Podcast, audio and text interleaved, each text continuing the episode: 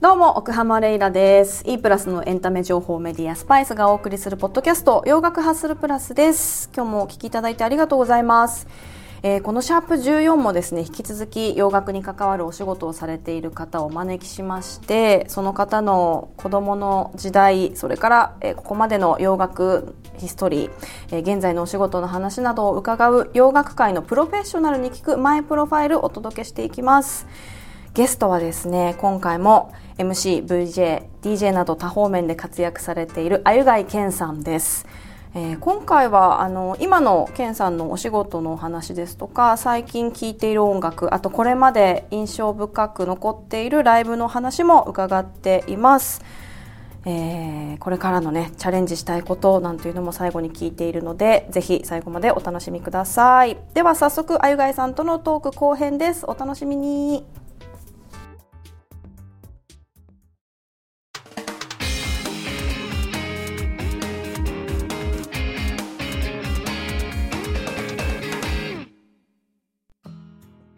さあ洋楽界のプロフェッショナルに聞くマイプロファイルという新企画の初回のゲストあゆがいけんさんにお越しいただいております。ここから後編になります、はい。よろしくお願いしまます。あの前半ではケンさんのこう生まれた時からどういう音楽の変遷があったのかなっていうところあと VJDJ としてお仕事を始めるまでっていう感じだったんですけれども90年代の音楽シーンでケンさんにとって楽しかったことってどんな思い出がありますか？90年代はだから MTV のね夢のような仕事について MTV の VJ としてスタートさせていただいて来たゲストの方と、ね、じゃあライブ見に行きます、ご挨拶して打ち上げに呼んでいただけて、へー。でなんかみんなで盛り上がろうぜウェーって感じの夢のロックンロールライフはい。を、まあ自分が主役じゃないんだけど、はい。なんか、うん、疑似体験させてもらったので時代ですねでも。あの、うん。私がやっぱりスペースシャワーとかあとラジオとかっていう時代はほぼないというかゼロですね。そういうことが。呼んでもらったり打ち上げに参加したりとかって。でもアーティストも変わってきましたよね。だからアーティスト自体がそもそもなんか飲まないとか、うん。まあ飲むことが全てじゃないけど、うん。なんか。自分の頃はそのロックだったりヒップホップだったり、うん。こうみんなアウトローな感じの人がはい。多かったんですけど、うん。結構90年代後半2000年代とか結構日本の芸能界に負けないぐらいこう、うんうんうん。ガチガチのプロダクションの香りのするアーティストが増えたなっていう、確かに確かに。ありますね。あとその自分の体をこう結構節制してる人とかまあ、ストイックにやってらっしゃる方とかもね増えたのかなと思いあますけど、うん、あのケンさんこれ言える範囲でいいんですけど一緒に飲んで面白かったなっていう方。途中からねこう自分が楽しくなっちゃってくる。あのまああのあれですね。だからやっぱスティービー・サラスっていう、えー、と今ニーズの稲葉さんとニット組んでる、はい。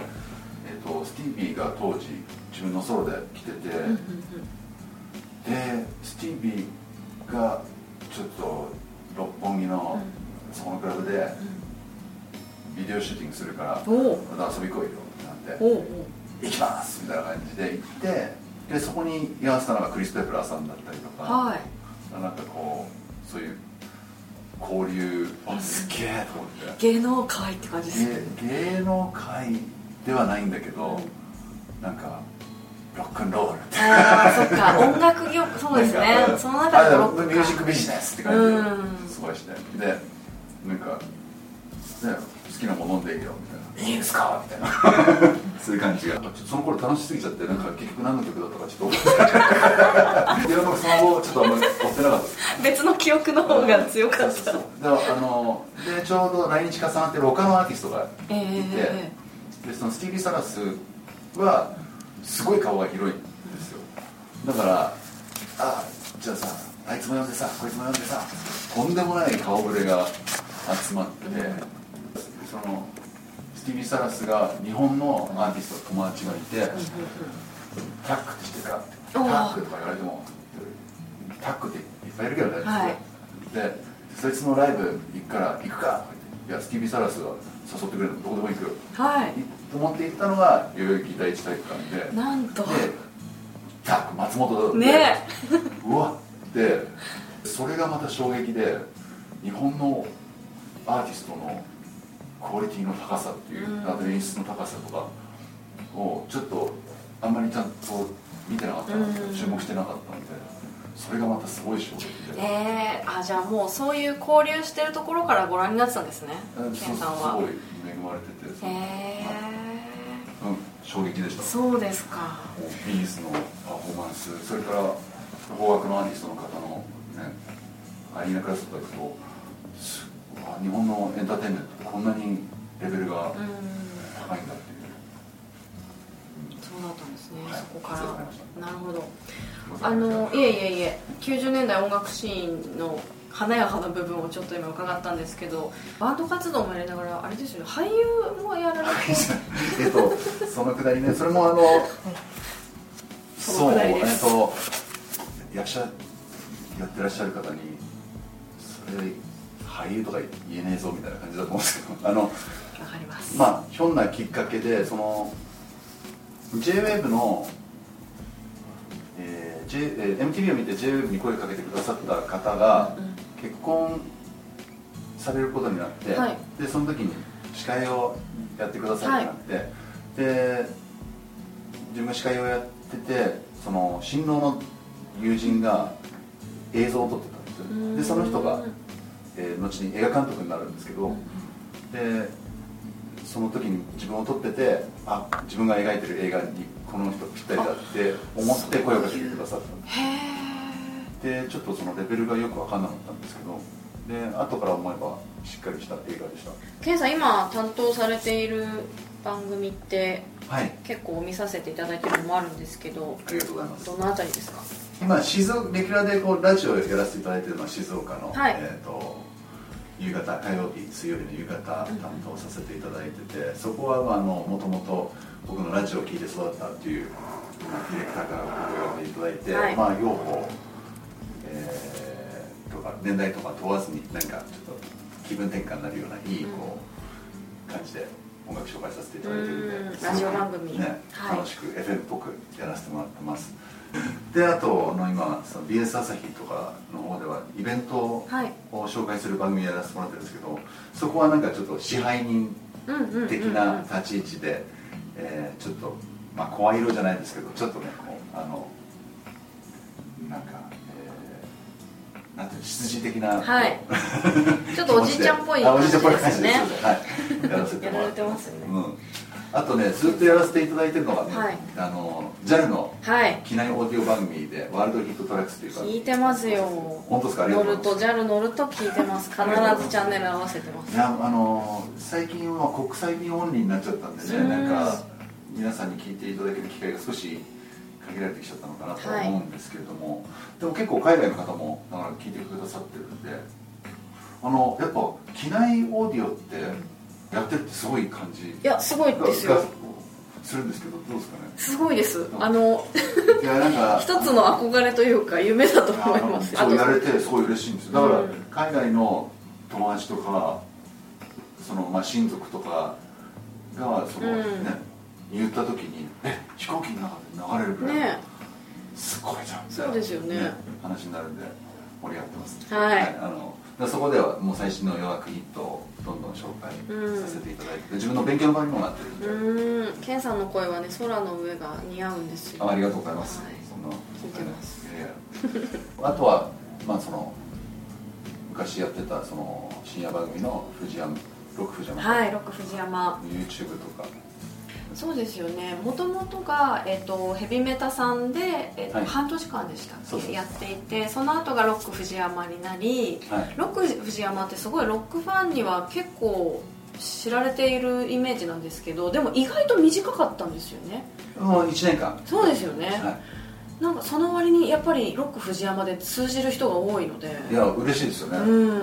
すごい嬉しいです。すごいですよね。数字的にはでもヘビメタさんの方が良かった。あそうですか。あれは半年間だったんだけどそのスクエアニックスがまゲームに紐づいてヘビーメタルサンダーっていうゲームが出るんで、なんか何か立ち上げられないかっていうところから始まって、でヘビーメタルサンダース。ヘ ヘビーメタささんんが始まってはい。でその企画はもう予定通り2クールで終わったんですけど思いのほかそこの反響が大きかったんで、それをじゃあ今度制作会社の方でオリジナルの企画として話してみたのがロックフジヤマなんで、そうですよね。マーティさんとローリーさんとはい。はい、やられてますが。ローリーさんももともとはあのヘビメタさんの中で一回お越しいただいたゲスト。ゲストだったんですよね。だけどその、まあ、マーティー愛とロック愛とすごい相まって。うん。で藤山として立ち上がった時にローリーさんもファミリーでこうメンバーとして、はい、うん。一緒にややらせていただけるようになりました、はい、結構じゃあ交流はもう長く深くっていう感じですか？お二人と。そうですね。マーティーはそのそれこそ MTV の VJ としてメガデス時代にはい。お会いしたりとか、メガデスやめてソロでやられてる時にラジオゲストで来ていただいて、あのねそれこそマーティーさんが来るんでその時のプロデューサーの無茶ぶりで「あのケンちゃんギター弾けんだったら一曲さマーティーと」なんつってさ恐れ多いと思いながら一生懸命練習してきてあのマーティーさんの曲を僕はバッキングを弾いてマーティーさんがソロを弾くっていい。うやらせてもらったのは。マーティさんは本当懐が広い方でね。全く覚えてないんでね覚えてないんだ。そんなことあったいい。んですよ僕が覚えてればいいんですよ、はい。だからそれででヘビメタさんの第1回目に僕多分スタッフの話ちゃんと聞いてないですね。なんか最初のゲストがマーティだ。ったはい。俺とあの熊田陽子ちゃんとうんうんうんうん。2人で MC をするってなって最初のゲストがマーティだってなって。進行してったら来週「マーティ来週も来てよ」って言って「えマーティレギュラーなの?」と思って。あそうあそうそういうことだね。とそういう時にやっぱマネジメントがちゃんといるともうちょっと分かりやすいのかなと思うんだけど。うんますよねまあでもでマーティがレギュラーじゃあ俺食われちゃうなって結構危機感をあ本当ですか？そんなマーティみたいな美味しいあの当時は特にね美味しい立ち位まあ置というか。確かに。私あのースペースシャワーでマーティさんと2年間番組を2人でやらせてもらっててあうん。だからマーティさんが MC をできることも知ってるんでうんうんうん確かにちょっと脅威を感じるのは分かります。ねロック藤山今 YouTube チャンネルではい。はいやられていて結構反響は大きいんじゃないですか？そうですね、あの今登録者数もさることながらややらせてもらって、はい。すごい収穫だなと思ったのが、やっぱ自分がそんなにそのハードロックヘビーメタルとかの方にあんまり触れる機会が、まあ、減ってたんで本当にあのそのシーンがね実はすごく、まあ、変化してるというか今すごい若いこうプレイヤーたちも優秀な人もたくさんいるし、はい。女性の方もすごいのね。あのプレイヤーたちがたくさんいて特にあの今リサイクスっていう女の子がいて、はい。その子がご存知ですか？リサイクス、はいあ知ってます。あの子ポール・ギルバードとか、うんうん。のレースレーサー X っていうバンドの完コピとかしたの。すごいですよね。でマーティの曲を完コピしてきてでしかもマーティは流れがあって作った曲をまあ例えばエディットこうねテレビとかラジオ用に短くエディットしたこう無理やりなつなぎを全部きれいにこう弾いたりとかして、あのまあ、そういうあすごいやっぱいろんな人がまあまあたくさんいるんだなっていうはい。発見になってます、ね。はい。最近聴いてる音楽はじゃあでどの辺で本すか？当にあのめちゃくちゃ結局そのサブスクとか、はい。AI が見つけてくる僕の趣味っていうのがあの多分ボーリング・フォー・スープってバンドご存知ですか？はい知ってます。2000年代90年代に作られたぐらいですけど流行ったのって2000年ぐらいだしな。うん。あの2000年代まあ特に、えー1985って曲はいからはじ、まあ僕も知ってたんですけど、はいヒットした。えー、と1985年に、うん。まあ、中二病にかかってるあの主婦主婦の 歌みたいな。70そうですよね。ちょうどだからその時85年っていうその曲のタイトルになってますけどその時がまさに中二病まあまあそうですね85年がそうそうそうはい。でえっ、とその「ボーリング・フォー・スープ」の曲が次々と AI がかけてくれるんでへえ盛り上がってます。あそれで中二病だったのか。なるほど。あのその1985とかはそのなんだろう 80s の、はい。80年代を象徴するこうポップアイコンが、まあ、ちょっとこう歌詞の中にどんどん出てきたりとかして、でもか軽くニルバーナにかかるぐらいの分 かりやすい感じの、はい。だからあの時代を生きた人がみんな多分ちょっとクスッと笑えるような感じになってるし、だけどメロディーがすごい良くてちょっとキュンとしちゃう。もうまさに中二病にうってつけの。ああじゃあそういう、まあ、昔聞いてたものを掘り返して聞いてるような感じまあそういうなんかこうあの曲のおかげで全部蘇ってああケンさんあのこれまでにフェスとかライブとかすごいたくさん行かれてると思うんですけどこれまででこう印象に残っているインパクトがあったライブってどの辺ですか？スプリングルームのバックステージでありますよね。さんに会ったのやっと喋れたと思って。そうですよね。あの時でちゃんとやっと喋った感じでしたよね。そううん。しかも俺なんかあ「取材ですか?」とかすっとんぴろと言ってねすいませんいいですいいです。ケンさん取材でいらしてて私ステージ MC で、はい、入ってました。思い出のライブたくさんありますよね。多分決めきれないと思うんですいけど。やなかなか決めあの結構ライブを見るたんびに、うわこれ生涯記憶に残るベストライブだってはいはい。思って帰るんだけど、うん。上塗りされていくんですよ。ね そうなんですよ。あれは何なんだろう。更新しちゃうんですよね。うんうんだからそういう意味じゃなんか難しいですけどね。あえてあげるなら。ねあえてあげるなら。割とじゃあ最近のが残ってる感じですかね。そうすると。うん。上書き上書きされて手前のライブが思い出深い感じですか？あの何年か前のフジロックとかで見た、うんうん。21パイロッツのパフォーマンスがすごかったな、はい。ホワイトステージだったかな。ホワイトでしたね。うん。えっとインタビューその前に知ったんですけどまあざっくり聞いてでなんか最近の、まあ、アーティストってそのパッケージというか、もうプロモーションビデオとかイメージ作りはもう余念がないじゃないですか、うん。もう。って思ってたんだけど本当ステージを見てうわこいつら本気でやつらだなと思って、うん。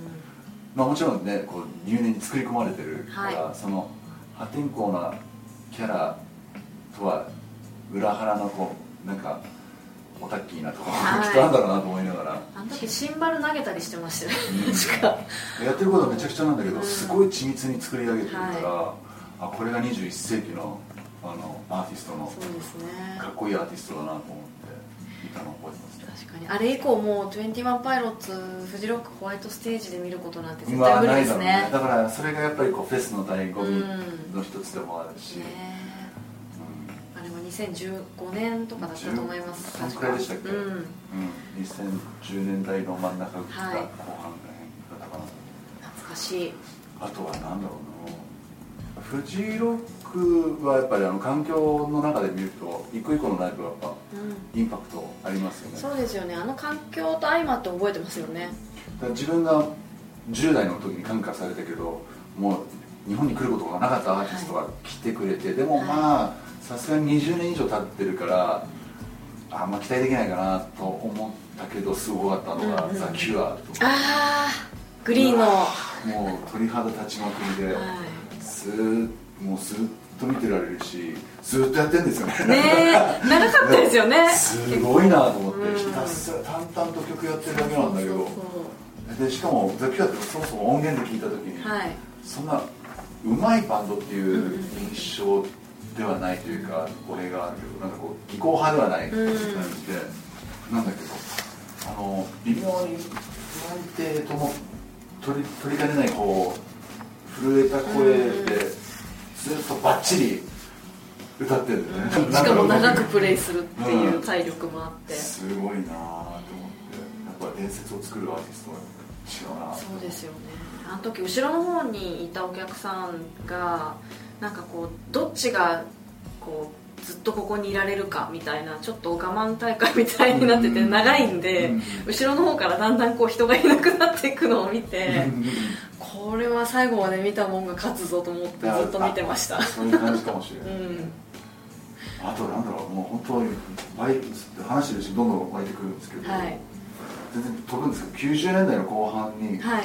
メガデスをそれこそなんか NHK ホールかなんかで、え渋港だったかな、うんホールでやってるのを見ていやもうそれまでも見たことは何回もあったけどもう神がかってすごいライブだったんだよね。なあれ何が違うんだろうって思うんだけどね、なんかこう多分他のライブの時もかっちりもちろんやパフォーマンスもしてるしお客さんも同じように盛り上がってるのに、このライブはなぜか神がかってるっていう。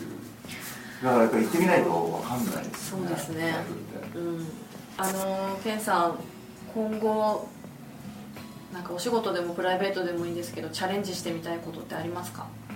ああの私事なんですけど、はい。あの娘が3歳になりまして、はい。可愛いんですよね。そうなんですね。やっぱりあの孫でもおかしくない年齢なんで考えてみたら、はい。あのやっぱこうついつい輝かれちゃうんですね、でまああのちょっと常年論じゃないですけどこうやっぱ今しかない時間をちょっと一緒に共有したいかなっていうのをすごい思ってまして、はいであとはやっぱりまあでもコロナとかでねいろいろこう不安な日々もあるんですけどやっぱこれから考えなきゃいけないのはその自分たちは散々遊ばしてもらったからいいけどこれからその娘とかの世代とかに、のためにためにって言ったらおこがましいけどこうこれからどんな世の中になっていくんだろう娘がこれから育つ世界ってどんな世界になっていくのかなっていうことをすごい日々考えさせられますし、まだ全然答えも見えないし闇も抜け出せない感じですけど、うん。日々まあちょっと今しか感じられないこうその娘の変化とかをね楽しみながらちょっとサポートしていければいいなというふうには思ってますけどうん。でもあんまりやりすぎるとねこう過保護な娘になっちゃうとわがまま三昧でちょっとどうしようみたいな感じえ今お嬢さんが興味持ってるのって一番は何ですか？一番はプリンセス。あそこは通るんですね。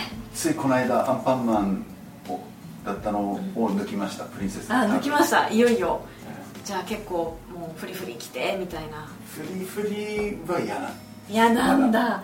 新しいプリンセス。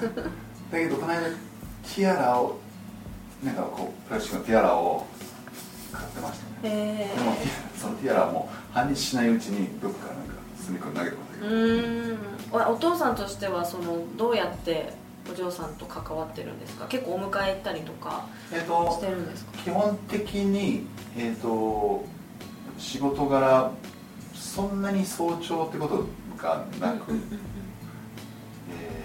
だから自分が大体送りあの保育園に送ってでむ迎えはお母さんみたいな感じで分担してますね、うんはい。えー保育園で人気者じゃないですかパパ。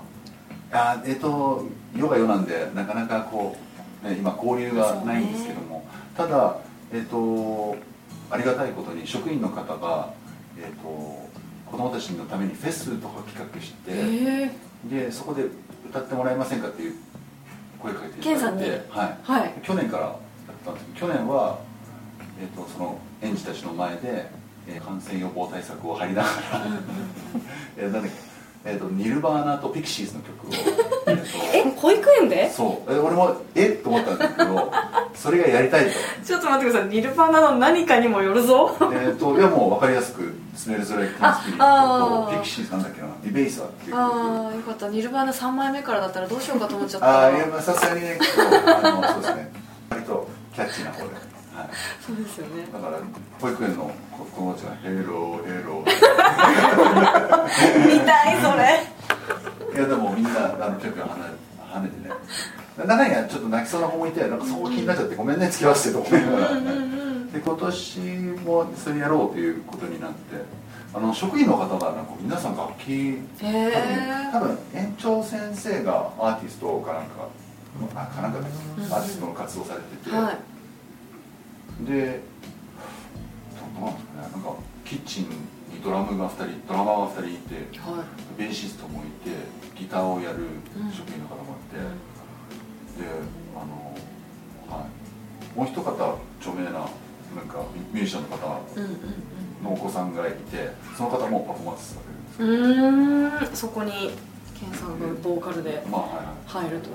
えすごいですね。えありがたいです今年はレディオヘッドとビースティーボーイズとブラーの曲が加わりましめっちゃ90年代た。めっちゃ90年代だな。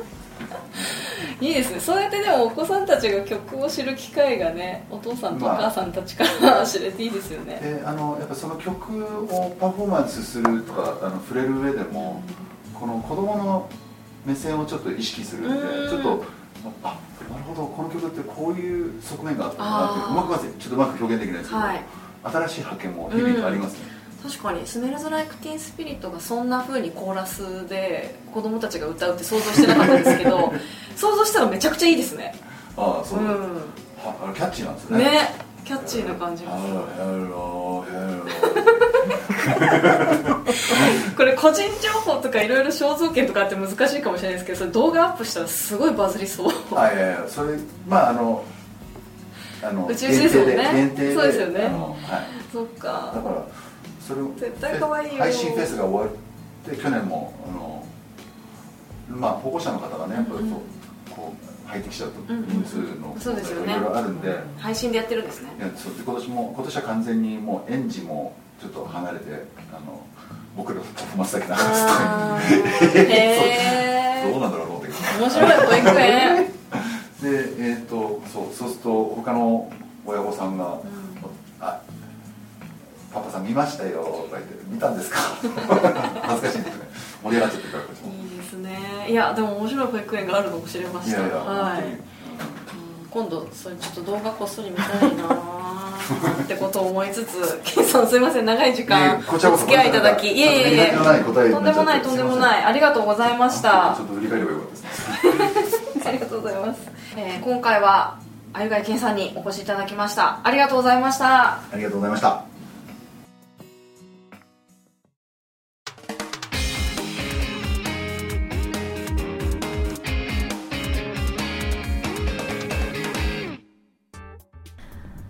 ことでシャープ14もエンディングのお時間です。あゆがいけんさんのトークいかがでしたでしょうか？